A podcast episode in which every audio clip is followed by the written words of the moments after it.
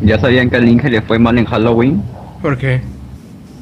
Porque es el, este del Inge decidió vestirse bien acá para Halloween y llega un niño y le dice, está bonito tu traje de vaca y el Inge le contesta, es de dálmata. ¿Es cierto, Inge? Eso es un dálmata muy gordo. es decirle, ah, es de que se me ven las ubres, perdón. U- Ups, creo que no me cerró. Langaria.net presenta Showtime. El podcast.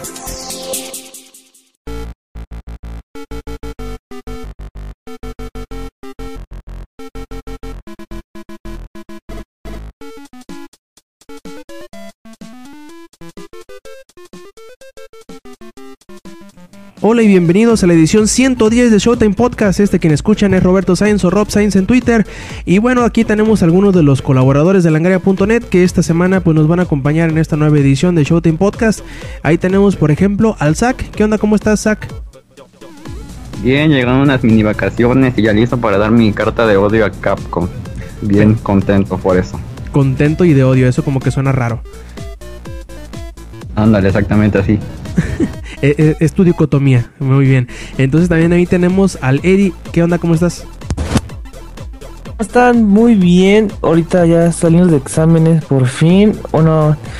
Ni tanto. eh, me dan calificaciones la próxima semana. A ver cómo es. A ver si es este sentencia o este. O ahora sí que este me voy por el buen camino de la fe. Sí, vida o muerte. Este, sí, vida o muerte. Y pues ahí, bien, bien, bien, muy bien. Y el Inge que dicen que ayer se resbaló, no, hoy en la mañana se resbaló y hasta en el DF se sintió. ¿Cómo estuvo eso, Inge? Hola, hola, ¿cómo están todos ustedes? Ya estamos listos aquí para grabar el 110, 110 de Showtime Podcast. Listos para decir puras estupideces, pero que los hagan reír. Todo por ustedes. Y también tenemos al chamaco del Inge que siempre está ahí presente, nunca nos queda mal. Sí. Está en proceso de dormir, así que ahorita si escuchan así como el exorcista, güey, no, nada, es que estoy durmiendo, amigo, cara. Correcto. Y bueno, este, Inge, ¿qué hiciste esta, esta semana? ¿Qué jugaste? ¿Qué viste? Pues em, eh, estuve jugando tanto Borderlands. Esta semana estuve eh, eh, jugando Mass Effect. Fíjate que eh, ya tenía un buen rato que, que no instalaba Mass Effect. Es, es uno de mis juegos, yo creo, preferidos, de mis sagas preferidas, sobre todo porque es eh, sci-fi en, en el espacio. Y hay pocos, pocas franquicias que lo manejen tan bien como, como Mass Effect, aparte que me gustan los RPGs. Y eh, algo que me hacía falta era terminar el Mass Effect 2 con todos mis compañeros vivos. Y siempre se me moría Jack, la, la biótica. Ujú. Este que ya ves de que era bien rocker y estaba pelona y todo eso. Entonces me enamoré de la pelona. este, Ah, cabrón. Esa fue la única. esa- o sea, de Jack, güey, o sea, no de. No vayan a mal pensar. No es una declaración, por favor, eh, Bishop de Comics Army, no, no, no te vayas a emocionar. Este, entonces eh, tuve que hacer un romance con Jack. Ya me la llevé a la última batalla, creo, y, y todo salió bien, ya todos vivieron. Empecé a jugar ahora sí Mass Effect 3, pero ya con ese juego salvado. Y lo que yo quería sacar era de que eh, todas las veces que jugué Mass Effect 3, nunca había... ah, hay, una, hay una parte donde vas a una escuela de muchachos bióticos. Entonces siempre que yo iba para allá, pues no salía Jack porque se me había petateado, güey. Entonces, eh, cuando ya cuando la salvé, cuando era este romance y todo eso, eh, ya eh, hay, hay nuevas cinemáticas que no había visto, hay, hay nuevas, eh, pues te agarra una nalga y todo así de casa, ay cabrones. Este, sin embargo, fíjate que algo que no me había dado cuenta, sobre todo porque ya tiene mucho que no jugaba en Mass Effect 3, es eh, los romances de personas secundarias del tercer título, que el tercer título tiene como personas secundarias a todo el que no sea Ashley Kaidan, si Kaidan está vivo, eh, y este esta, ¿cómo se llama? Liara, Liara Sony, que es la, la azul, la extraterrestre azul. Eh, mm, si no son esos tres, los romances de todos los demás estaban como bien chafotas, güey. Y un DLC vino a ayudar a eso que se llama Citadel. Pero el sistema de Origin para agregar puntos o para este poder descargar DLCs para poder comprarlos es una mamada. Perdón que lo diga tan abiertamente, pero una mamada. ¿Entendieron? Mamada. porque intenté comprar eh, puntos y todo eso, no me aparecía, no me abría la página, no se tardaba, que timeout, que la chingada, dije, chingas a tu madre, no lo voy a jugar por YouTube. Y me metí a YouTube y vi que ese DLC de Citadel para Mass Effect 3 está muy chingón. Está eh, como que extiende mucho más la historia, más que, que hacer una aventura este, de pura acción como lo es el, el DLC de Omega. Y yo digo de que toda la gente que, que tenga eh, ganas de, de volver a rejugar lo que no lo haya jugado, es, es muy bueno. A lo mejor no, no tendrá el mejor final de todas las sagas de todo el mundo. Pero es- yo digo de que es lo suficiente como para tener una, una muy buena experiencia en sci-fi de- del espacio, ¿no? Es que aceptémoslo, Inge, no todas las, las estas obras sci-fi pueden tener un final como Battlestar Galactica, es imposible. Ah, no, es que ese es épico, cabrón. Y de hecho, yo estaba buscando, tengo unos discos donde tengo las primeras tres temporadas. Ajá. Y este. Yar. Y La- este. ¿Las has vuelto a ver eh, recientemente? eh, no, fíjate que era lo que quería hacer, pero lo que me hace falta conseguir so- es la miniserie. Ya ves de que hay una miniserie de cuatro capítulos, Ajá. como de una hora cada uno, Ajá. que es precisamente la antesala de toda la serie. Y te explica, por ejemplo, lo de el cuate este. ¿Cómo se llama? Baltasar o, o el científico que era lo que estaba haciendo. Este, Baltar antes, sí. Eh, ese güey, el científico, la, la otra que era este. Ya te iba a decir Get, ya ando demasiado más efecto. este, ¿cómo se llama? Cylon, la, la Cylon güera y todo eso. O sea, todo, todo eso como que te, te pone muy bien la antesala de que Battlestar Galáctica, este, era pre- precisamente salvó por ser vieja y anciana, güey. Ajá. Si no hubiera sido vieja y anciana, hubiera caído en el mismo problema que todas las demás este, naves, ¿no? Sí, a mí lo que, lo que me sorprende es que hay muchas cosas, por ejemplo, algunas de los cortos, algunas de las intersecciones que hay entre, entre escena y escena en Battlestar Galactica. Haz de cuenta que los calcaron en, pues uno a uno en Mass Effect. Son las mismas tomas, el mismo zoom, el mismo efecto. Haz de cuenta que estás viendo uno a uno las transiciones tanto de la serie como la del el juego. ¿No, no, te, ¿No te fijaste en eso?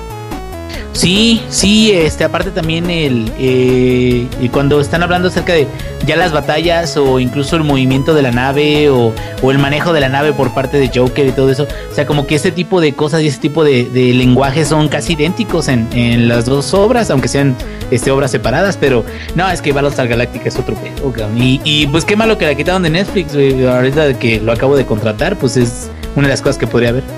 Sí, estaba muy poca madre. Desgraciadamente lo quitaron. Y bueno, también ahí tenemos a Zack. ¿Qué onda, Zack? ¿Qué hiciste? ¿Qué viste? ¿Qué jugaste esta semana? Pues, la- pues me fui de gira otra vez, nada más que ahora me fui a Puebla un rato, me fui desde el domingo, por eso casi no estuve activo en Twitter, ni en Facebook, ni casi en ningún lado. Y de jugar, eh, nada más jugué Pomp allá, pero me di cuenta de que después de dejar de jugar en el frío, me va a ir, me va horrible porque me estaba literalmente asfixiando por el frío. Y jugué con una amiga de allá y me estaba ganando horriblemente. Aparte de que subí de nivel, por más que traté de darle, pues me cansaba demasiado rápido. Y sí, sí jugué todos los que le pusimos a la máquina, pero sí me cansé demasiado. Pero Y no, te, no te sacaron en camilla como la vez pasada. No, eso es en mi cumpleaños. Todos mis cumpleaños son iguales. Y de ver, pues mañana voy a ver la de Kikas 2, aunque ya tengo el sticker. Pero eso sí, siempre, aunque, ponga, aunque vean que saco los stickers en Twitter, no la he visto. La veo hasta un día después. Eso siempre es oficial. Y también ya de último, le comenté a mi amiga de que ya había acabado Resident Evil 1. Este, y me dice, ah, qué bueno, ahora acabo con otro personaje. Yo me quedé así de, ah. Ay, yo, yo basura mi logro, tanto que me costó trabajo. Para eso son los amigos, Zack. Ándale, para ser bien sinceros y despreciar mis logros.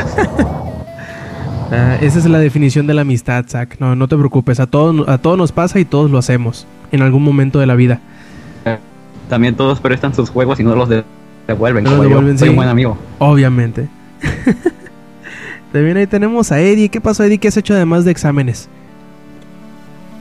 Pues he jugado, bueno, ahí este volví a retomar este mi mis sesiones de pelea ahí de este Ultimate Marvel contra Capcom 3 en el Vita. Ajá. Fue muy chistoso porque yo estaba, ya era el jueves en la noche y dije, ah, ya, su madre voy a dormir, pero antes voy a echarme, no sé, una, un rápido arcade.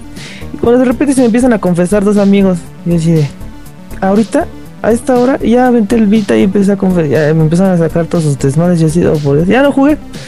Ya me arruinaron ese momento. Pero hoy ya que terminé, eh, ya terminé, me senté y dije, y su madre, voy a terminar este Arkham City, este, la edición armada de Wii U. No me deja de sorprender ese maldito juego, me encanta toda la cosa. Y aparte, este, la versión de Wii U trae todos los DLC. O sea que también trae la versión, la, el DLC de la venganza de Harley Quinn. Ya lo jugué y para mí se me hace lo mejor que, bueno, en cuanto a todo el juego de la edición, la Armored Edition, es la que mejor se ve, ya que, o sea, los cuadros no, ya no, no, me, no se me han caído, o sea, no, no se me van a los 20 cuadros, como les comenté la otra vez, que cuando hay muchas cosas en muchas animaciones empieza a ser, este, que, pues lento, los, los cuadros por segundo bajan. Y en este no, este sí lo, ahora sí que lo hicieron, ahora sí, ¿cómo te explico? Ahora, Como que hay menos cosas Ajá. y se ve mucho mejor. Y ahorita, y to- ahorita me quedé, mm, no es spoiler, bueno, este cuando va contra Harley, Harley Quinn, es como, eh, pues tienes que derribarla, o sea, tiene su barrita de vida, hasta ahí me quedé. Ya no quise porque, bueno, acá este solicitaron mi presencia en este podcast y hasta ahí, hasta ahí me quedé. Este, sí, ya no, ya no, ya no pude ver más. ¿Qué onda con el DLC? Pero está bastante largo. De hecho, llevo ahorita una hora. Creo que para lo que va, yo creo que faltan otras dos. Y a mí me gustó- hubiera gustado que se hubiesen sacado más historia. ¿Qué, hubiera- qué, qué pasó después de Arkham City? Porque la verdad, este, en este pequeño DLC, bueno, no tan pequeño DLC de Harley Quinn, este, dejan muchas cosas así de, oye, ¿qué pasó después? Porque Batman está muy callado después de las muertes de varias personas. Ajá. Este, ¿qué, qué onda? ¿No? De hecho, no, no, no comenté en un podcast las, las teorías que teníamos unos amigos y yo sobre el, el siguiente juego de Arkham. No, yo no, no recuerdo. A ver, cuenta. Creo, creo que sí alguna vez lo comenté que aparte del, del, del, del futuro de las películas de Superman, por ahí teníamos algunas eh, teorías. Lo, lo estábamos chelaliteando y salió el, el, el tema, fue donde hablamos precisamente de este Flashpoint, donde me spoilearon todo Flashpoint, pero pues bueno. Oh, No hubo, pro- no hubo problema porque pues soy inmune a los, a los, a los spoilers. Eh, lo que... Ah, sí, lo que iba, al, futuro de los de Arkham. Eh, no sé si te encontraste a Azrael en Arkham City. sí, sí, sí, me Ah, encontré a bueno, Israel. ¿Te sí. acuerdas qué te dice Israel cuando se va? que, sí, que se acerca. Ahora sí que es como el Winter is Coming, pero Ajá, más que se- se acerca la noche más oscura. Ajá. Y ese es el título de, de un arco de, de Batman. Oh. Y de hecho, eh, podríamos decir que el, el de la venganza de Harley Quinn podría ser como que el inicio a otro arco, que es el de la pelea por el, por el manto. manto de que... de Red Hood. Ah, oh, Que ya. se pelean por el manto de, de Batman, pues. Porque pasa algo muy parecido de lo que pasa ahí en la, en la venganza de Harley Quinn. Porque am, eh, se le afecta mucho lo que pasó al final de, de, de Arkham City. Que es más o menos lo que pasa en Under the Red Hood, según recuerdo. Y pues nuestra teoría sería que iba a ser como una... em, como una mezcla entre esos dos arcos. En donde a final de cuentas este, terminaba Azrael tomando el manto de, Super- de Batman. Y luego tienes que tomar el control de Batman para quitárselo precisamente el manto a Azrael, que sería el, el Azrael. jefe. El jefe Oh. final. Sí me acuerdo que Israel llegó a tomar un tiempo este el El manto, pero eso pasó, pasó cuando... ah, No sé si fue cuando. Doomsday. Ah, Bane, ah, ándale, sí, sí, porque Doomsday fue este. Bueno, cuando este. Perdón, Doomsday, idiota. Este Darkseid este, lo mandó a la. a otra dimensión. Ahí fue cuando.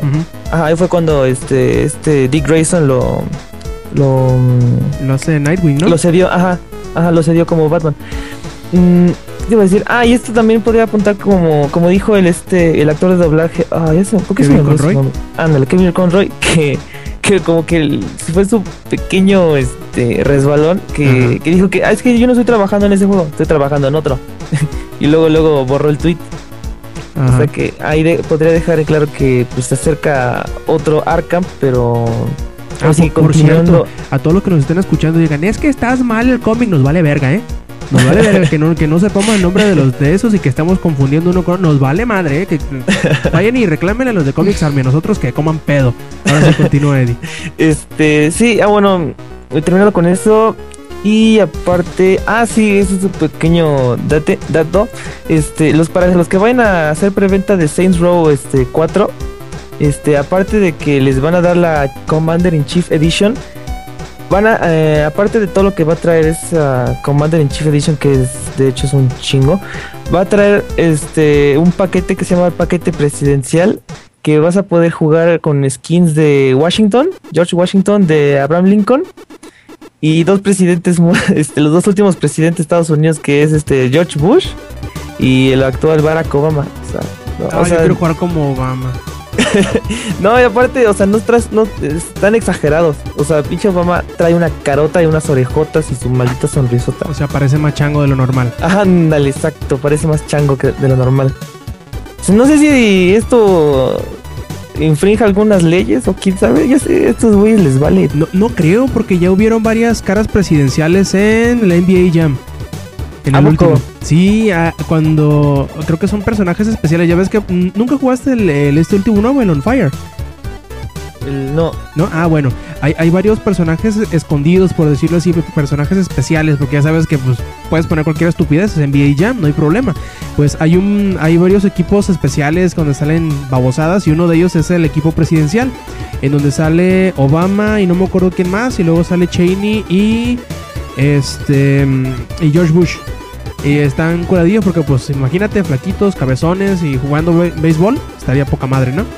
Pero, que- pero, hay- pero es diferente porque, bueno, ahí nada más juegan básquet. Ahora imagínate acá que lo pueden poner todo encuerado en pelotas y este y demás Golpeando cosas. gente con vibradores gigantes. Con dildos y todo eso. ahí, este, ojalá y no se pongan punks como en Australia que, que Ay, tuvieron ya que, se me hizo agua la cola. en Australia que tuvieron que sacar una edición este super censurada de, de Saints Row para Y se- ¿Sabes qué fue lo que les ofendió a los australianos? que no hubiera canguro. No. Ese fue un El- comentario muy racista. No, pero, pero No. no fue eso, fue la, la sonda anal alienígena. Ah, sí, cierto, sí, sí, sí, sí, ya acordé. Pero que Sí, no- que- uy, eso pues se pasó de, de lanza. No, no- no hay pedo las, la que le pegues una madriz a las zorras. No hay pedo que golpees a la gente con, con, con dildos. Es la sonda anal, eso no pudimos contra ellos. O sea, qué pedo. Ay, no puede ser. No, bueno, ahí hemos visto que Australia se ha puesto de lo más este mamón posible en los últimos dos años. Igual creo que le pasó así a Mortal Kombat, ¿no? Que no, no lo dejaron venderse. Creo que fue de los primeros. Mortal Kombat resurgió con su género gore acá, mal plan. Este, que igual no lo dejaron venderse. Lo que yo no Ah, entiendo es indignación por el gore y eso. Allá ellos agarran a golpes a los cocodrilos. O sea, ¿qué más sanguinario puede haber que Ah, eso? los- a los pobres canguros, nada más para hacer sus pinches este, tenis de Nike y todo eso. Checa, ve, ve- ve a una tienda de, de Nike y eso, agarra un, un Ronaldinho, todavía los venden al pobre, eh, y checa la etiqueta y ahí dice piel de canguro. O sea, y hecho en Australia y toda la chingadera. O sea, no sé cómo pueden. Aparte, ahí este, los, todos los animales que están ahí los quieren matar. Nada más por eso están jodiendo. Pero ya creo que nos estamos pasando de, Ya, de insolentes, ¿no? Sí, pobre Australia y sus zonas anales. Sí, sí, ya, ya. Una vez murió este güey, Steve Austin, nada fue lo mismo para los australianos. Ah, Steve Irwin. Steve Ah, Irwin. esa No, por- madre, Steve Irwin, ese. Ustedes me entendieron. Ese. Ese güey. Bueno, por mi parte, mi semana. Ah, no, falta. No, no falta nadie, falto yo nada más. Eh, mi semana eh, terminó mal porque se supone que, que hoy empezaría como, como que el acceso temprano al Open Beta de Final Fantasy XIV. Y ha estado plagado de pedos este inicio de, Open Beta de, de- de Final Fantasy XIV. Se han caído los servidores, no he podido crear mi personaje. Bueno, en fin, ha sido toda una pinche odisea este Open Beta que todavía ni empieza. Se supone que a los que habíamos participado en la, en la fase 3 íbamos a poder tener un día extra de Open Beta que iba a ser el día de hoy antes de que empezara oficialmente para todas las demás proles eh, el día de mañana, pero pues no se pudo. Ha habido muchos pedos y eh, ni modo. Vamos a ver que cómo, cómo se pone el Serling Rush el día de mañana con todos los güeyes que van a entrar al, al Open Beta. Este, y pues también ahí estuve leyendo. Ya les comenté la semana pasada que estaba leyendo el juego de Ender. Ya lo terminé precisamente el domingo. Muy bueno en el final. Me gustó bastante. Creo que la película, si de menos es la mitad de bueno que el libro, va a ser muy, muy, muy buena esa película. Y empecé con otro nuevo que se llama Ready Player One. O listo, jugador número uno. Y está, mm, pues hay dos, dos. Llevo como la mitad del libro. Me está medio gustando. No soy muy fan. Pensé que lo iba a hacer porque este, tiene muchas referencias a videojuegos, a películas ochenteras, a series de, televisión, música. Y bueno, pensé que iba a ser como que el, eh, lo más mejor de todo el mundo mundial, pero parece, parece que no. Al- pero todavía tiene medio libro para, para corregirse, así que puedo todavía estar equivocado y puede dar un- un giro de 180 grados y terminar gustándome mucho. Eh, y también por último descargué un jueguillo gratis que llegó a Android el- de esta semana que se llama Dots, puntos. No, no, no los estoy insultando mucho. No, no es putos, es puntos, puntos. Dots. Eh, bá- bájenlo en Ay, la... mande, ¿Eh? Mande. mándeme. Este, pueden bajarlo ahí en la Play Store de Android o en la App Store de iTunes. Es gratuito, está bastante entretenido. Es de literalmente juntar puntos. Y está bastante entretenido, es rápido, son partiditas de, de 60 segundos, eh, perfectos para ir a echar el cake y jugarte unas dos partidas. Y pues bueno, eso fue todo mi, mi semana. No alcancé, o más bien dicho, no se alcanzó a estrenar Kikas acá en este pinche rancho. Y pues por lo consiguiente no la pude ir a ver. Pero bueno, este, empecemos ahora sí, chavos. ¿Qué les parece con la... Bueno, antes de, pasar con, la, con el resumen de las notas de la, de la noticia, las notas de la noticia, ¿eh? como la ven, las notas de la semana, vamos a hablar de, de tres em, temitas así como que medio libres. El primero de ellos es como que siempre sucede, ¿no? Con las reseñas, que es como la polémica entre las eh, entre las calificaciones y si hay que hacer distinciones entre una y otra cosa. Y esta vez al que le, le tocó estar entre medio de todo el desmadre, entre toda la guerra de, de caca entre, entre los distintos reseñistas y distintas eh, páginas de, especializadas en videojuegos, fue Pato Aventuras. A ver, Inge, cuéntanos cómo estuvo este pedo. Pues bueno, en esta semana eh, salió DuckTales. Y el 12, el, día lunes, este Tom McShear, editor de GameSpot, eh, publicó su reseña acerca de DuckTales Rema- Remastered, que es eh, precisamente el refrito de- del juego de NES desde Nintendo, un juego que, que mucha gente añora porque es este, digamos, fue muy muy bueno en su tiempo para la calidad que se manejaba de, de juegos de plataforma en ese entonces. La música era muy buena y todo eso, entonces llega el Doctor's Remastered y viene a traer, digamos, la, la nostalgia a todos los ancianos que, que llegamos a jugarlo alguna vez. Y ah, lo sorprendente de esta, de esta reseña que él hace es que dice que lo bueno del, del juego es nada más lo visual, que visualmente se ve bien. Y que lo malo, dice de que la plataforma no tiene vida y el combate tampoco. Dice que las batallas con los jefes son predecibles, que es este un sistema de castigo eh, frustrante. Dice de que es muy, muy, muy aburrido. Bueno, el problema, digamos, no es tanto así de que es este cuate, pues de su opinión, que a final de cuentas, pues es su opinión, ¿no? Sin embargo, la forma en la que critica el juego a través de toda su reseña es eh, eh, como un poquito exagerada. Sobre todo eh, se nota, bueno, yo les comentaba hace unos momentos que estábamos platicando, se nota un poquito como que es, es más como para llamar la atención y decir, ah, jaja, nosotros somos bien malos y todo eso. Sobre todo porque se nota a través de varios sitios de, de juegos de que eh, han reseñado el juego y le han traído calificaciones distintas al mismo, es decir, calificaciones que están en una métrica diferente. Eh, un ejemplo es eh, la reseña de, Tom McShee en GameSpot, le dio un 4.5 de calificación, siendo 0 la más baja y 10 la más alta. E- Este 4.5 es un juego muy pobre, es un juego muy que no vale la pena ni siquiera comprarlo, a lo mejor rentarlo si eres súper fan de la saga. Y si no, ni, ni te acerques, cabrón. Es prácticamente eso. Y sin embargo, tenemos eh, en Metacritic, que Metacritic se trata de juntar varias reseñas de todos lados. Y tenemos reseñas que van desde 90 puntos de, de calificación en base en 100. Tenemos 90, 86, 80, 79. De los que son más o menos bajos son 71. Y el más bajo es precisamente esa reseña, la de GameSpot. Eh, lo cual se nota mucho porque es un brinco muy grande, desde digamos un 70 hasta un 4.5 o hasta un 45.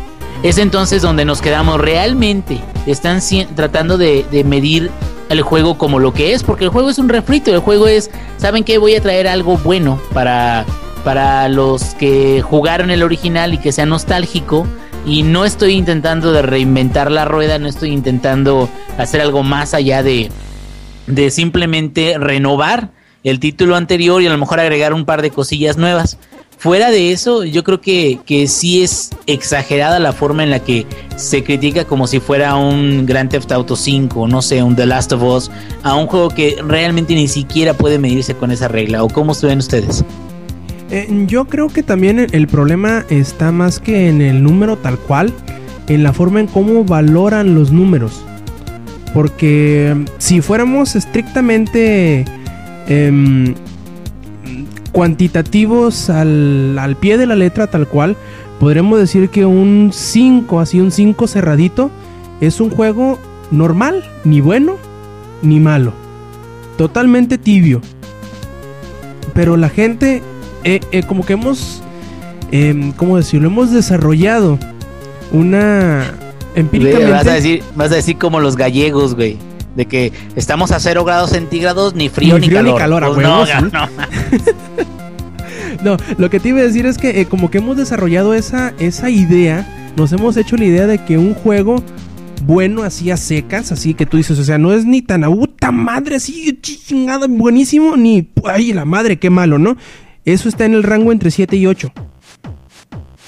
Entre 7 y 8 y medio, ponle. Y los juegos de bueno, los, juegos buenos son de 8 y medio a 9 y medio. Los buenísimos de 9 y medio para arriba.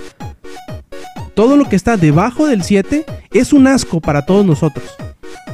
En general, así, así estamos acostumbrados a que se califiquen los juegos.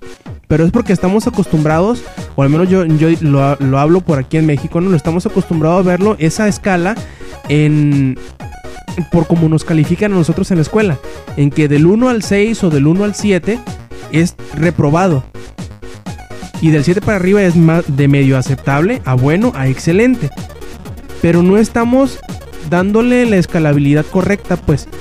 Por eso te digo, a lo mejor para ellos, para IGN, del 4.5 al 5.5 es un juego totalmente eh, normal, así, que ni fu ni fa. No, güey. No, ahí yo estoy de desacuerdo contigo. No, pero te digo, porque- es, a lo mejor esa es nuestra, nuestra apreciación. Yo también vi la, la videoreseña, también sí me doy cuenta que, pues güey, o sea, estás viendo que en el título dice remasterizado. ¿Qué Sí, esperabas, cabrón? O sea, Exactamente. No, y a, a lo que me refiero con que, con que no estoy de acuerdo a- con lo que dices, no es tanto a lo mejor con, con tu postura sobre cómo deberíamos de tratar las métricas. Con eso estoy de acuerdo. O sea, deberíamos de decir un número 5 es un número regular, ¿no? O sea, no es ni, ni excelente el juego, pero tampoco no es terriblemente malo, ¿no?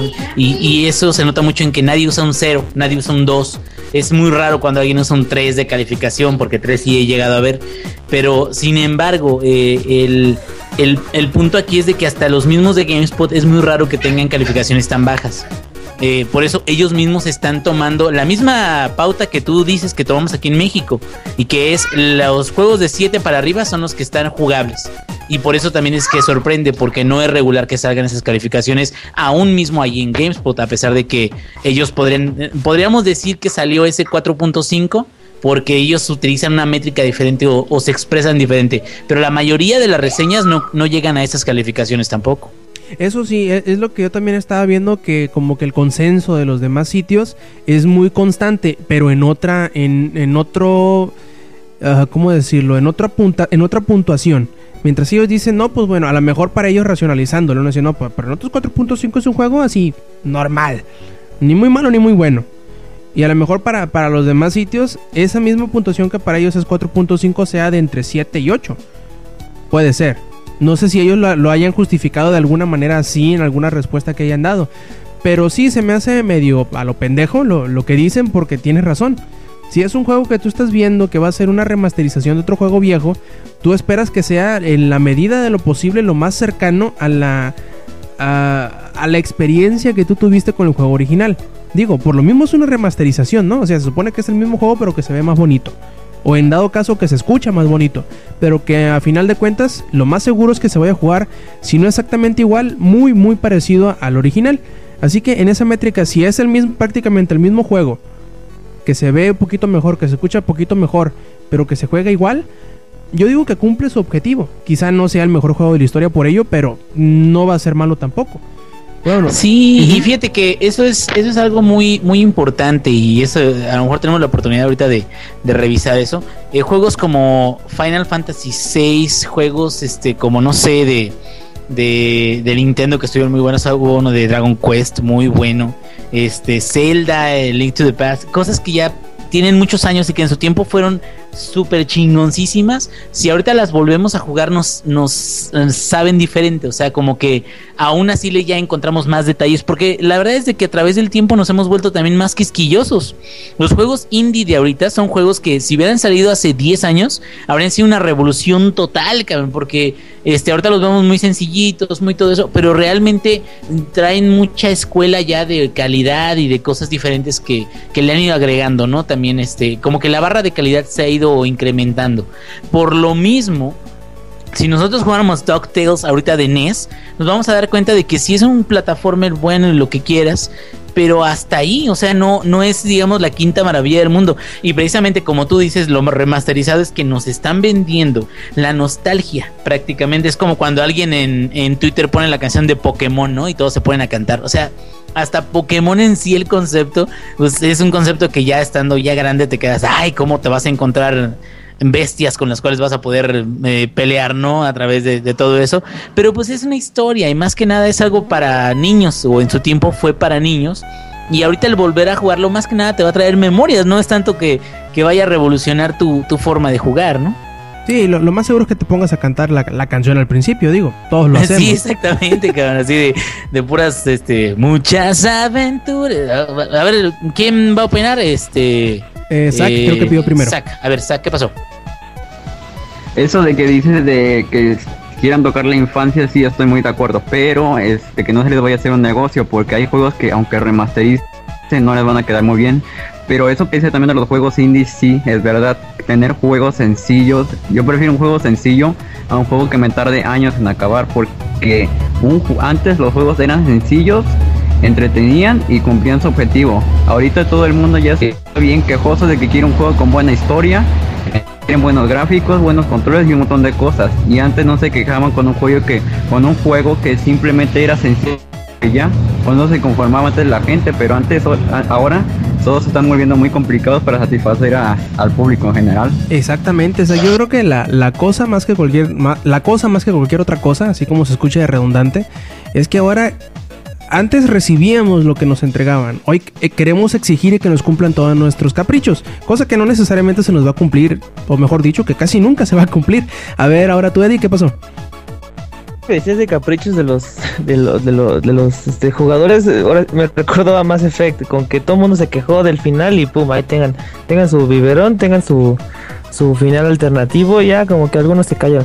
Ah sí bueno este está, ahorita estaba este, leyendo las uh, bueno viendo algunas reseñas y hubo una bueno Medistation sí le dio 8.8 o sea casi 9 y como que sí, este, es muy contrastante. Por ejemplo, hay varias con 4, hay 5, 6, 7, como, hay como 10 en estas que estoy viendo. 10 reseñas que están por abajo del 5. Este, no sé con qué le estén comparando para, para darle tan poquito, no sé cuál sea su estándar de calidad. Por ejemplo, es lo que les, es lo que les decía de, de, de los remakes que se dieron mucho el año pasado con este bueno, perdón, hace dos años casi, este, con Star Fox, con este Ocarina of Time, que a Star Fox sí le fue muy mal, porque ese juego sí se le merecía un online y no se lo dieron. No sé por qué no se lo dieron el online. Eso hubiera estado genial. Porque esas partidas de 4 en, en el 64 estaban muy chidas. Este, y, a, y a Legend of Zelda cuando no le hicieron casi nada más que, bueno, así que modificar a Link, así hacer las gráficas un poquito más chidas y todo eso. Le dieron un 9. ¿Qué les dije? Casi, casi 10. Creo que, de hecho, creo que sí le dieron el 10 perfecto en, en, IGN. Y cuando uh, y entregó la misma calidad, o sea, wow, ¿no? Pero a Halo, Halo este aniversario le dieron calificaciones de casi de 5 por porque decían que era lo mismo. O sea, pues es que fue una remasterización igual porque yo, creo que a ver, corríganme si estoy eh, mal, este que puedes apretar un botón y que te regresaba las gráficas de del motor de, viejo, ajá. Ajá. No sé si ¿sí, sí se puede hacer eso. Sí, en, yo, el, yo en me, el aniversario sí. de eso. Veo, o sea, es nada más fue una. Ahora sí que lo remasterizaron, hasta te daba la, el chance de, de, comparar así de que, güey, no mames, así se veía de culero, ahora ya se ve bien bonito. Y, y le dieron calificaciones horribles. Eh, ahí sí, este.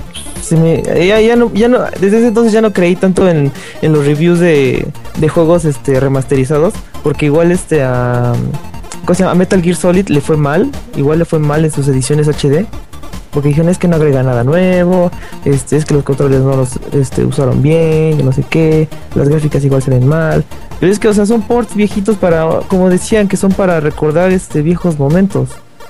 Ajá, sea, Y, y también, también tiene que ver mucho la nostalgia en ese, en ese ajá, caso, porque nostalgia tan bonita. no, no estamos diciendo que, que, que Ocarina of Time sea malo, lo es, no digo, este, no lo es, no, es malo. No, no, es, ajá. Es un gran juego. Halo, muchos lo, lo catalogan como que el, el juego que revolucionó los, los first person shooter para consola. Bueno, también hay otros, ¿no? Está Call of Duty 4, también está por ahí este, el 007 GoldenEye. Hay varios que, que ayudaron a redefinir lo que ahora conocemos, lo que la noción que hoy tenemos de los first person shooter para consolas.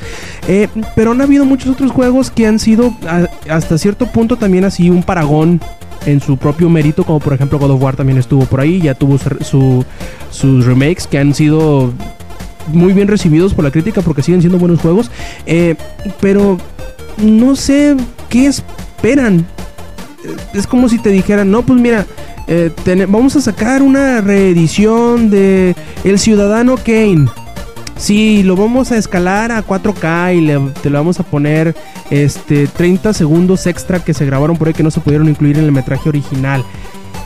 Y dices, no, pues mira, pues que la misma película que haces 50 años del Ciudadano Kane, pues qué chingados esperabas que fuera, cabrón. Si no me le están poniendo una, una, lo están escalando a algo más grande y ya.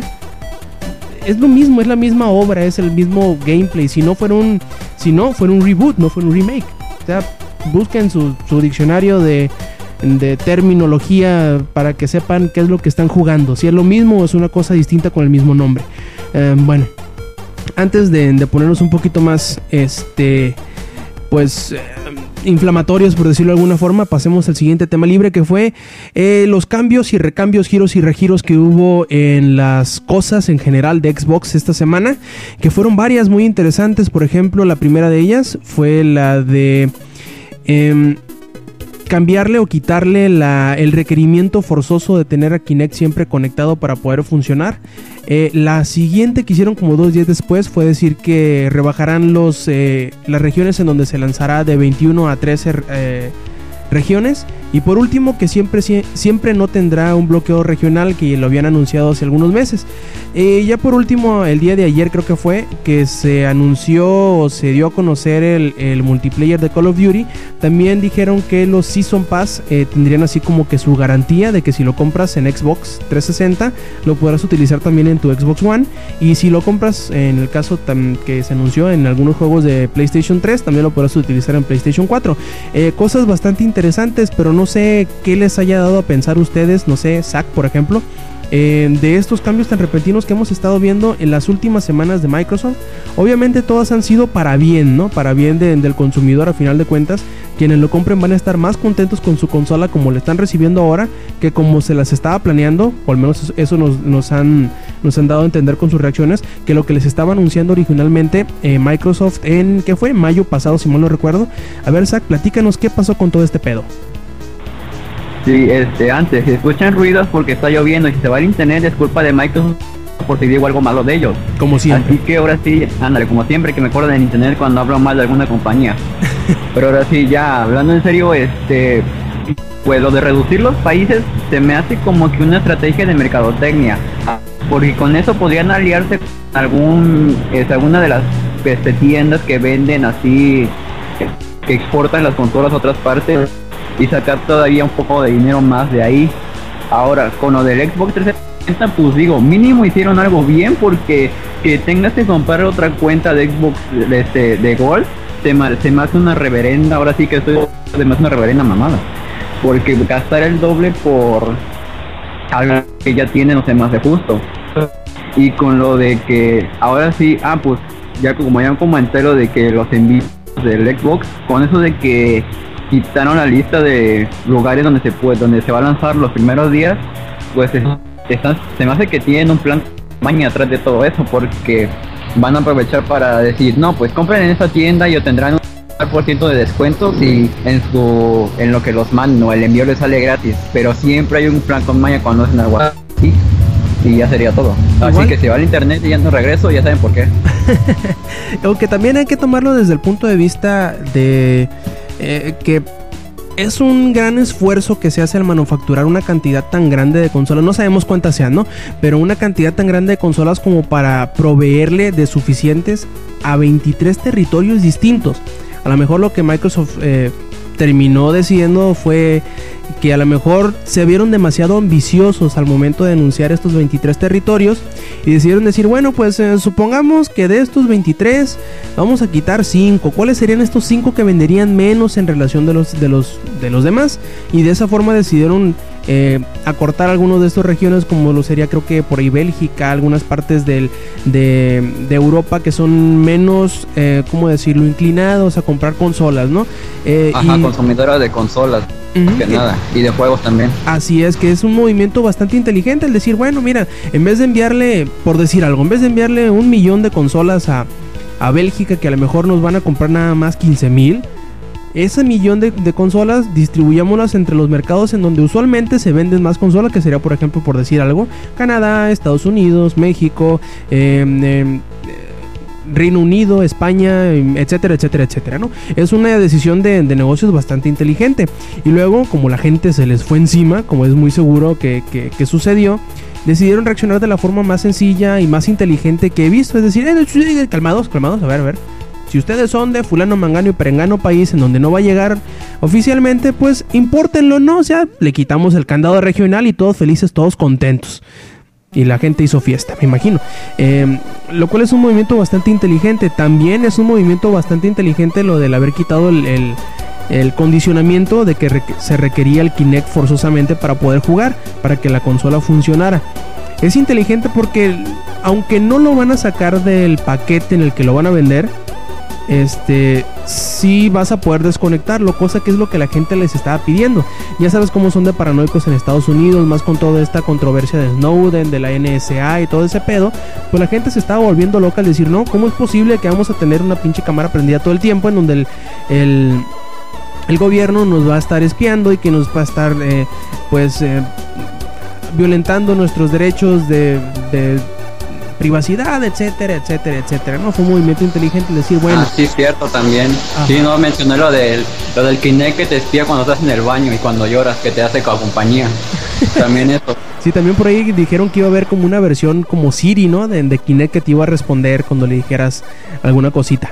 Este, y te digo, es muy inteligente porque dijeron, no, no los vamos a sacar del paquete porque queremos que si los desarrolladores eh, se convencen de hacer algo en, en- exclusivo para la consola, pues, y utilice Kinect, sepan con seguridad que todas las consolas que se han vendido tienen su Kinect. Y eso lo van a mantener. Ahora bien, lo de los juegos usados es una cosa también muy inteligente porque ya mm, aminora o acorta el impacto que tuviera eso de que no va a llegar a las otras regiones. Y algo bien interesante, lo del Season Pass, que ya lo estábamos viendo anteriormente con otras eh, propuestas que se habían dado, por ejemplo, de Battlefield, eh, que ya también lo confirmó, que había dicho que a lo mejor sí, que a lo mejor no, que lo estaban estudiando, que iban a ver qué onda y que llega Call of Duty y les dice, huevos cabrones, con nosotros si compran su Season Pass en el Xbox 360 lo pasan al, al One también y Microsoft ah, aprovechó en pocas palabras para pues anunciar como un nuevo programa, ¿no? Que decía, no, pues es, es nuestra garantía de- del Season Pass, lo cual quiere decir que si compras un Season Pass en la generación pasada lo puedes utilizar en la nueva o al revés, lo cual es muy inteligente para ellos. Lo que sí ahora quiero saber o quiero que me comente el ingenierillo es él como ingenierillo, imagínate, imagínate Inge que tú eres jefe de arquitectura de sistema en el Xbox One. ¿Ya te estás ya te estás imaginando, Inge? Ya lo siento, ya lo siento poco a poquito. Perfecto. Imagínate que tú tienes en tu en tu laboratorio de desarrollo, no sé, eh, otros 35 ingenierillos que están ayudándote a desarrollar toda la infraestructura del firmware de la consola y aparte de las granjas de servidores que, va que vas a tener para Xbox Live. Imagínate todo ese desmadre de trabajo que tienes y que llevas acarreando durante, no sé, tres años de, de que estás planeando todo lo que le vas a poner, la- los sistemas de seguridad, las, las, eh, las características que le vas a poner a la consola. ¿Ya, ya te estás viendo? Ay, ya, ya, ya mero, ya mero, cabrón, ya Ya, merito. ya- ya sientes el, el- el- el- el cheque, ¿verdad? Ya, ya, ya casi. Ahora imagínate que llegue un güey que es parte de la división de, ejecutivos que está un poquito más arriba de ti, unos cuantos ceros más al, al- al cheque, y que te dice, oye Minge, ¿qué te parece si, pues mira, ¿te acuerdas que habíamos visto en esta lista que teníamos pues como que 35 funcionalidades acá bien chilas que ya, pues ya las estás terminando, ¿no? Pues eh, les quitamos 5. ¿Qué te parecería?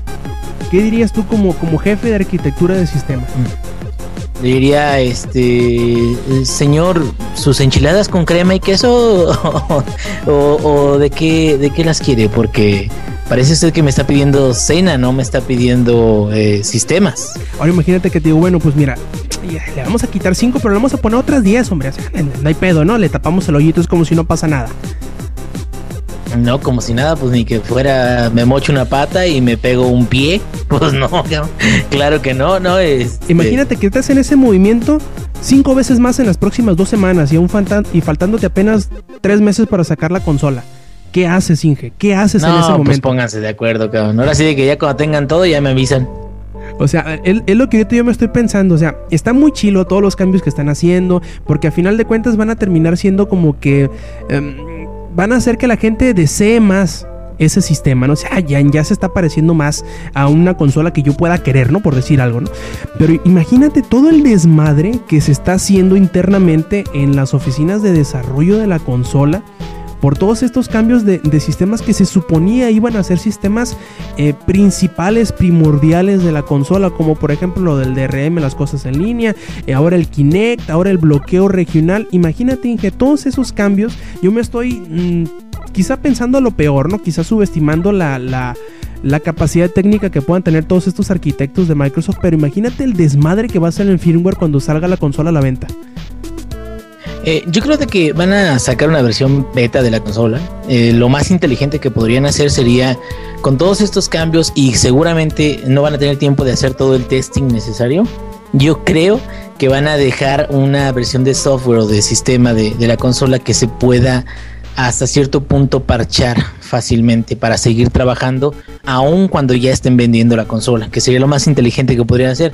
Sin embargo, eso significaría de que las primeras consolas que se vendan van a traer muchos errores o van a tener funcionalidades que no van a ser no van a, no van a estar al 100% y eso yo creo que también se va a ver reflejado en la satisfacción del cliente, ¿no?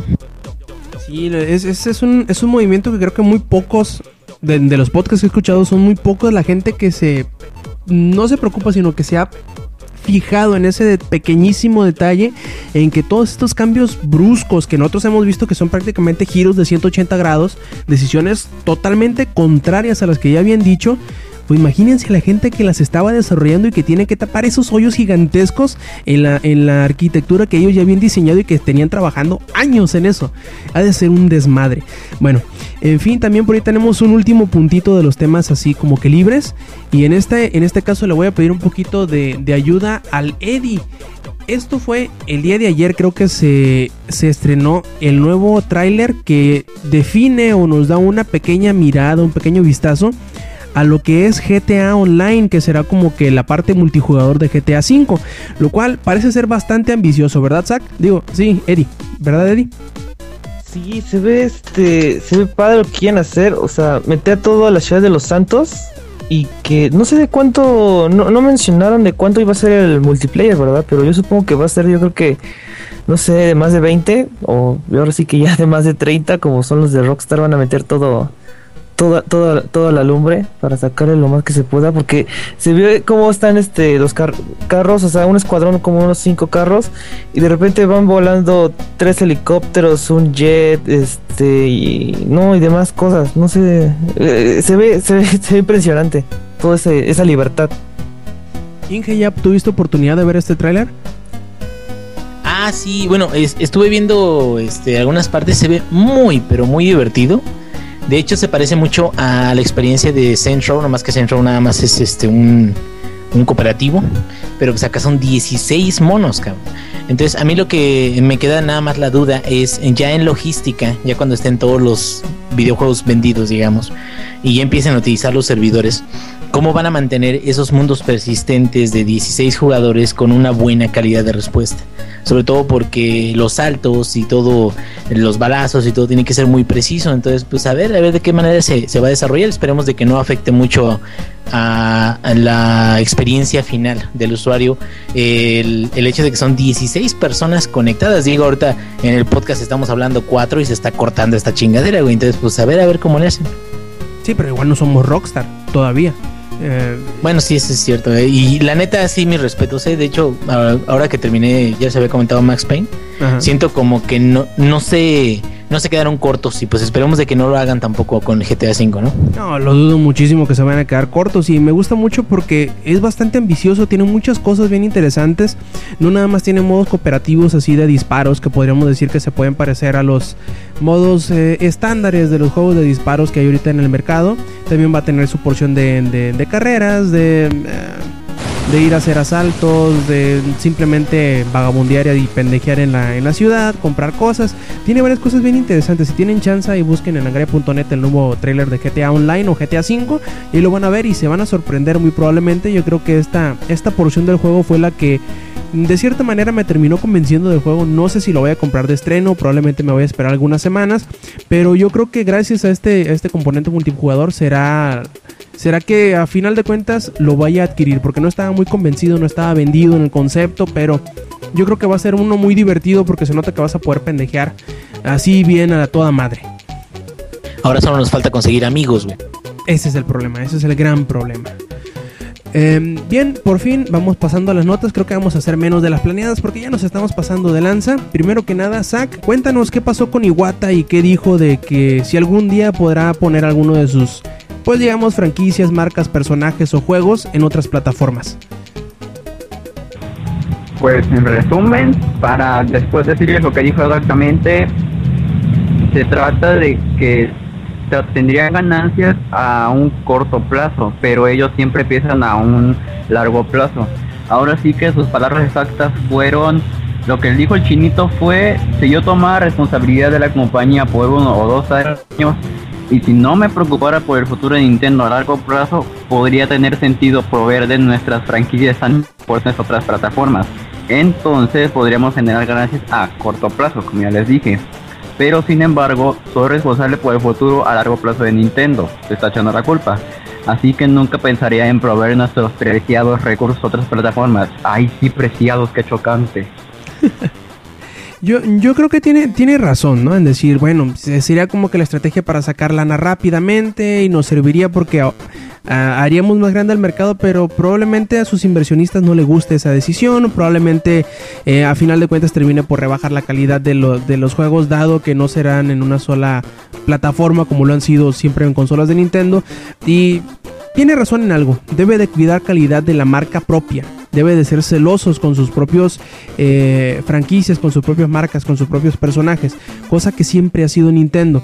Y obviamente yo creo que mientras Iwata siga en la silla grande de la compañía, nunca vamos a ver a un Mario en plataformas de Sony o a un Pokémon en, no sé, en Android o algo por el estilo. Va a ser muy difícil. Probablemente a futuro, cuando ya se vean que el dinero que les quedaba del Wii o del 3DS, que ahorita le está generando dinero a lo baboso, se les esté acabando, a lo mejor piensen en otras estrategias. Pero yo creo que mientras tengan una carta fuerte, como ahorita es el 3DS, que está vendiendo como pan caliente, como si no hubiera, no hubiera más arroz en Japón y, es, y el pinche consola estuviera hecho de arroz, eh, está vendiendo como loco esa consola, ¿no? Más cada juego que sale vende, tienen su franquicia Pokémon que cada que sacan es un bombazo seguro en el mercado. Eh, lo cual es muy inteligente, ¿no? El, el que- querer cuidar sus marcas que viendo que aunque tienen problemas en algunas partes de su de su comercio, por decirlo así, de su mercado o de su negocio, tiene otro que simplemente los mantiene a flote por sí mismos. Obviamente, mientras ellos no ocupen sacar dinero rápidamente para salvarse, no creo que ocupen hacer una una movida tan arriesgada, probablemente tan tonta o descuidada como hacer esto. No lo ven necesario y mientras no lo vean necesario, no se vean en el forzosamente en el caso de necesitar sacar dinero rápidamente, yo creo que están en una muy buena decisión. Ahora hace falta hace falta esperar de ver si les vas le va a seguir funcionando la estrategia que ahorita tiene. Parece que sí, ¿no? El de sacar este, em, plataformas extravagantes, saber utilizar bien sus, sus eh, franquicias que parecen nunca hartarle a sus fanáticos y pues bueno, sacarles jugo, ¿no? Que es lo que siempre han sabido hacer en Nintendo. Por otra parte, Eddie, ¿qué pasó con Half-Life 3? Por ahí dicen que, que nos pondremos en una esquina, el Inge y yo, acurrucados, hechos bolita y llorando hasta que nos deshidratemos, ¿verdad? Sí, sí, este, a ver, Inge, eh, dime que estás este, sentado, este, o que tienes atrás de ti tu cama para que te puedas caer bien y no desnucarte. Este, dice el actor eh, John Patrick eh, Lowry que Half-Life 3 no está en desarrollo porque que no lo han este llamado a, a grabar ni nada. Más que nada porque este, bueno, ahí si recuerdan, ahí este Half-Life 2 este cuando como es un first person shooter cada vez cuando te hablan y tú te mueves con tu libertad, las- los personajes te están, te están viendo. Entonces, como ahorita ya quieren usar el, el los movimientos de el, el, el ajá, este, eso, ¿cómo, se- cómo dijiste? La captura de movimiento, este, ya es muy difícil, ya no se puede, porque lo hace muy lento y porque no, no, no sale bien. Entonces, pues eso es lo que está, este, deteniendo, ah, ahora sí que su producción, su, su, su hacer del juego, no se puede. Ah, dato curioso, este, este tipo está casado con la voz de GLaDOS. Y más aparte, este, algo ahora sí que un tanto mm, más que curioso es que esta, esta respuesta la dio el pasado 14 de agosto, o sea, de este año, no fue de hace dos, dos años. No, no, no, esto fue muy reciente, pero la pregunta fue de un blog y esa pregunta fue hecha en el 2011, o sea, responde una pregunta más pinches viejísimas. ¿Por qué no responde algo más, más de acá? O sea, yo digo que fue como que un este, así de que, oye tú, ah, diciéndole Valve a este tipo, dice, oye, di que, di que no estamos haciendo nada para que se vuelvan más locos. Porque de hecho estoy leyendo los comentarios de aquí de la nota y que muchos ya este, este, se están cortando las venas de plano. Dice, con su permiso, me voy a ir a llorar a un rincón. O sea, ya. sí, por eso ahorita el Inge, que yo creo que ahorita ya quedó knockout. Inge. Ah, ahorita su, su niño lo está consolando a él. Ah, no, es que ya he tenido tantas decepciones amorosas, güey, que ya, ya este, ya hasta ni San Juditas puse de cabeza, güey. Ya dije, no, ya, yo sé que nunca va a pasar, ya es mejor así. Ya este, he tenido otras relaciones con otros juegos, ahorita ya mejor ya para olvidar de que no va a salir, cabrón. Entonces ya cuando de repente lo mencionan y todo, ya, ya, así como que digo es mejor porque así ya no me emociono, cabrón. Es como la exnovia que la menciona y te dice, ah, sí, ah, ya. Sí, sí, así de, ay, ya, ya, güey, ya, ya que, ya, ¿para qué haces eso? Y, y lo peor del caso, ¿no? Es- es- de seguro esta negación hizo que los, los foros en NeoGAF se ardieran así. No, esto confirma que no. Ya, me los estoy imaginando, pinches conspiracionistas locos, ¿eh? Están muy Sí. mal de la cabeza. Sí, este, bueno, pues ahí, este, ahora sí que hasta ahí se queda, ya, este, eh, como que enfrió un poco los, los rumores. Pero eso sí está muy raro, ¿no? Porque, este, todo, todo este mes ha sido de, y el anterior, de algunos, mu- muchos rumores de Half-Life 3, de, más que nada, puros juegos de Valve que están en desarrollo. Y este, y de la nada llega este güey y dice, ah, no, pues, ¿qué creen que no estamos haciendo ni madres? Este, cállense. Ya bájenle, le dijo. Ajá, bájenle. O sea, sí. No, está, eso está. o- otra teoría conspiración. Eso es más conspi- conspiración tras conspiración. Porque estamos hablando de Half-Life 3 y después llega este güey como si nada. O sea, el mismo actor de doblaje. Y este. Y buf, no, no estamos haciendo nada. Pues, ah, bueno, hay más. Más este, teorías conspiracionistas. Como suele pasar. Oye, oye, Inge, por, por ahí supimos también que uno de los ex jefes de Steam, ya hablando de Valve, ¿no? Eh, pasó a, formar parte de un. de la parte de juegos de, de Games for Windows. Y ahora resulta que lo cierran. ¿Cómo está ese pedo? A platícanos, ¿cómo está el pedo con Game- Games for Windows? Sí, mira, este, ahora sí de que podrían ser malas noticias, pero siento que al final de cuentas no son tanto. Eh, mm, como parte de- del sistema, el- el- la última actualización que va a haber de- del sistema de Live o del Marketplace de, de Xbox para eh, este, todos los usuarios, eh, los puntos de Microsoft, que es la forma en la que compraban antes con crédito de Microsoft Points, serán retirados de exactamente como animales, serán retirados por completo. Y se va a utilizar moneda normal, que es como lo han utilizado otras tiendas digitales también. Entonces, este, eh, sin embargo, este cambio que va a venir para la plataforma de Xbox también va a provocar que en PC el marketplace ya no va a funcionar. Esto es a partir del 22 de agosto de este año, es decir, eh, esta semana que viene.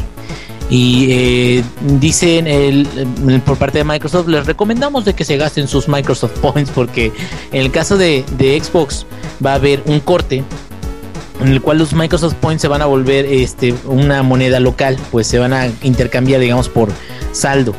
Y en el caso de PC no va a ocurrir eso. Entonces, si alguien en PC tiene Microsoft Points y compra juegos por eh, eh, Game, ¿cómo se llama? Windows eh, Games for Windows. Games for Windows Live.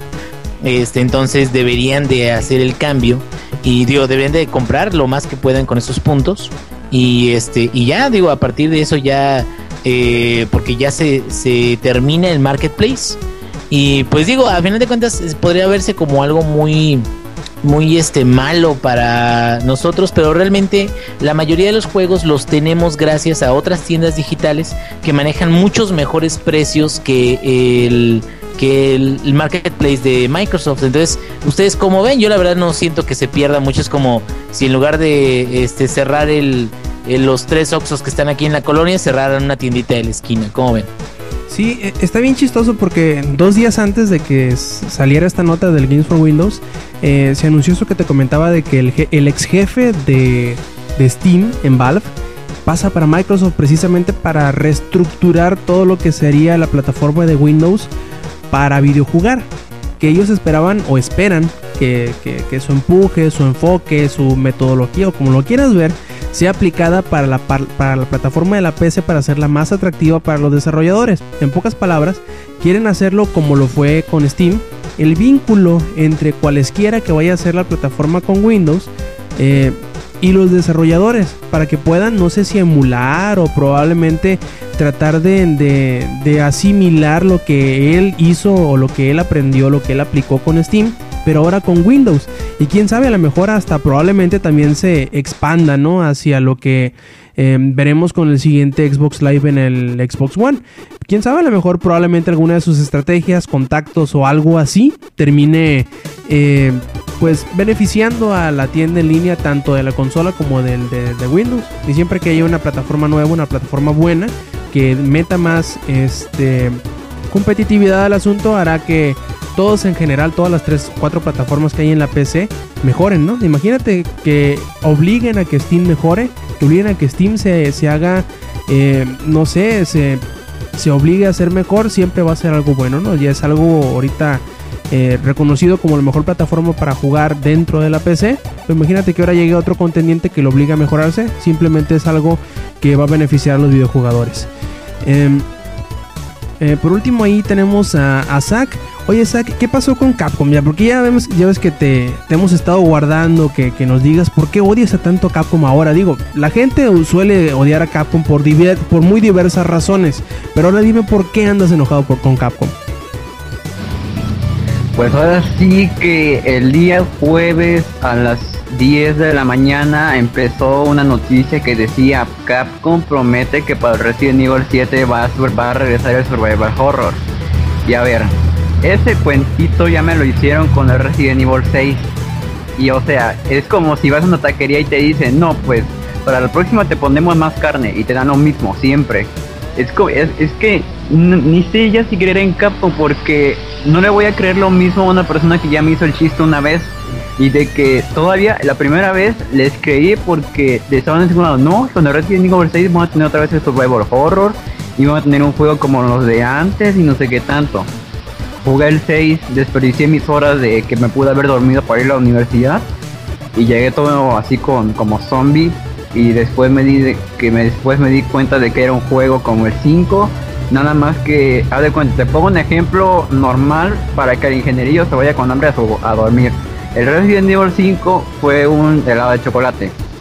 Ahora Resident Evil 6 fue un helado de chocolate en un cono de chocolate con chispa de chocolate, jarabe de chocolate y bombones de chocolate. O sea, fue un exceso de lo mismo no tenía caso que estuvieran diciendo, no, le vamos a tener un Resident como antes para que ya estén contentos los fans.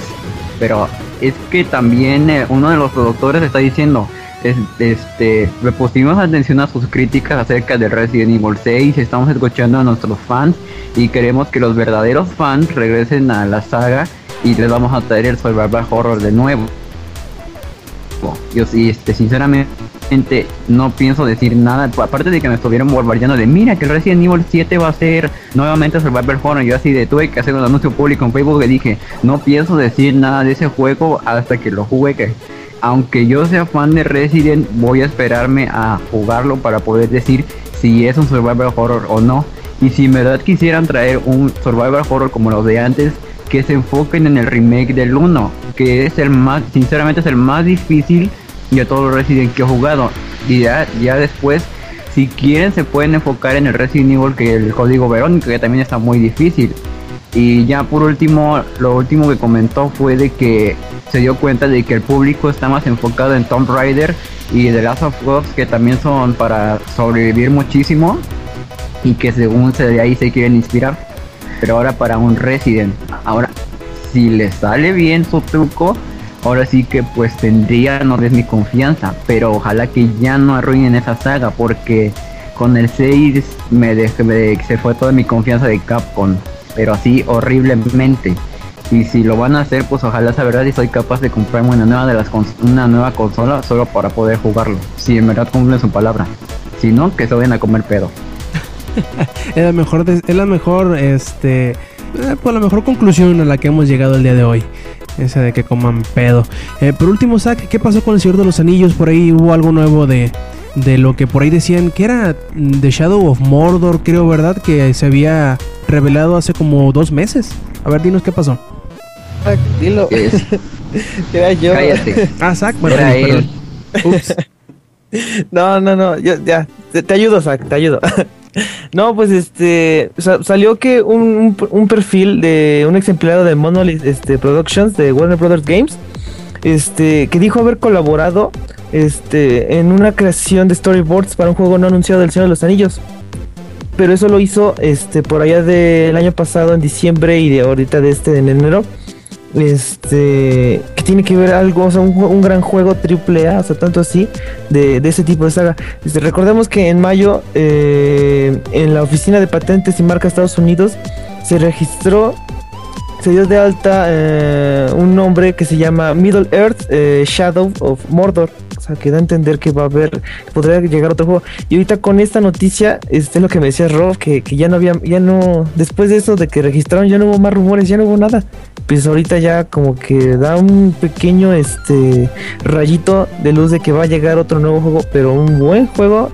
No digo que los demás estén feos, sino que este, o sea, un, un juego este un, un tanto importante este para, para el Señor de los Anillos y que podría tener una una este, fecha de salida simultánea en tanto para consolas actuales como de nueva generación, o sea que podría estar llegando este para finales de este año que pues no creo porque ya lo hubieran anunciado. Entonces eh, los este son muy pocas las probabilidades.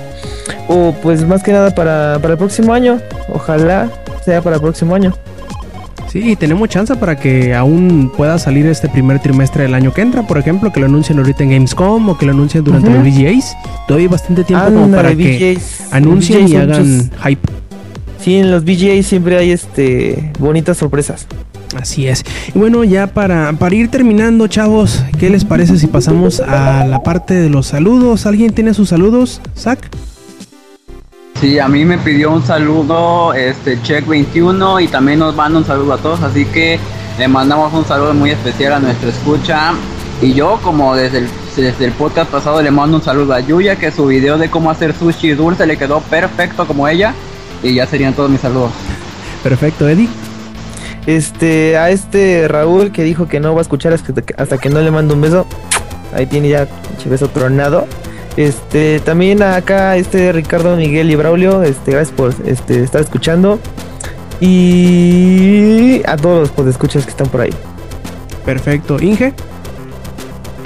Ay, qué maricones son ustedes dos. Bueno, este, yo quiero mandar un saludote a mis compañeros de controles, que bueno, también les quiero mandar una felicitación porque lograron entrevistar a Phil Fish Está muy, muy este, controversial la entrevista. Tienen chance, ahí les encargo que lo escuchen. Nombre, ahora sí de que casi casi estaban en. Ya yo creo el siguiente entrevistamos a Obama o alguna mamá así. Pero este, sí, un saludote y a toda la gente que nos esté escuchando para vernos la próxima semana. Perfecto, yo por mi parte les mando saludos a nuestros amigos de Hobbies y Zombies que en este último eh, episodio, o no sé si para cuando escuchen este siga siendo el último, eh, pues creo que alguna de las iteraciones de mi nombre, ya sea Rob o Rob Sainz, fue la palabra más repetida durante su podcast. Eh, así que pues bueno, supongo que es algún tipo de algún tipo de logro debo sacar por ello. Y pues a todos ustedes que nos escuchan, muchas gracias por, por habernos aguantado esta poquita más de la hora y cuarto de esta edición número 100 de Showtime Podcast. Les recordamos que escuchen a los demás podcasts de langaria.net, que son Comics Army, que sale los miércoles, que ahorita hay una nueva eh, emisión, y el podcast beta que sale los lunes. También les recordamos que visiten la página, que nos dejen sus comentarios, sus sugerencias, sus preguntas y sus mentadas de madre, ¿por qué no? Y por último, que sigan a Langaria en las redes sociales. Pueden seguirlo en Twitter con twitter.com diagonal langaria o en Facebook igual, facebook.com diagonal langaria. Y pues bueno, de parte de Zach, de parte de Lady del Ingenierillo. Este que nos escuchan fue Roberto Sainz y nos vemos la semana que entra. Stay Metal.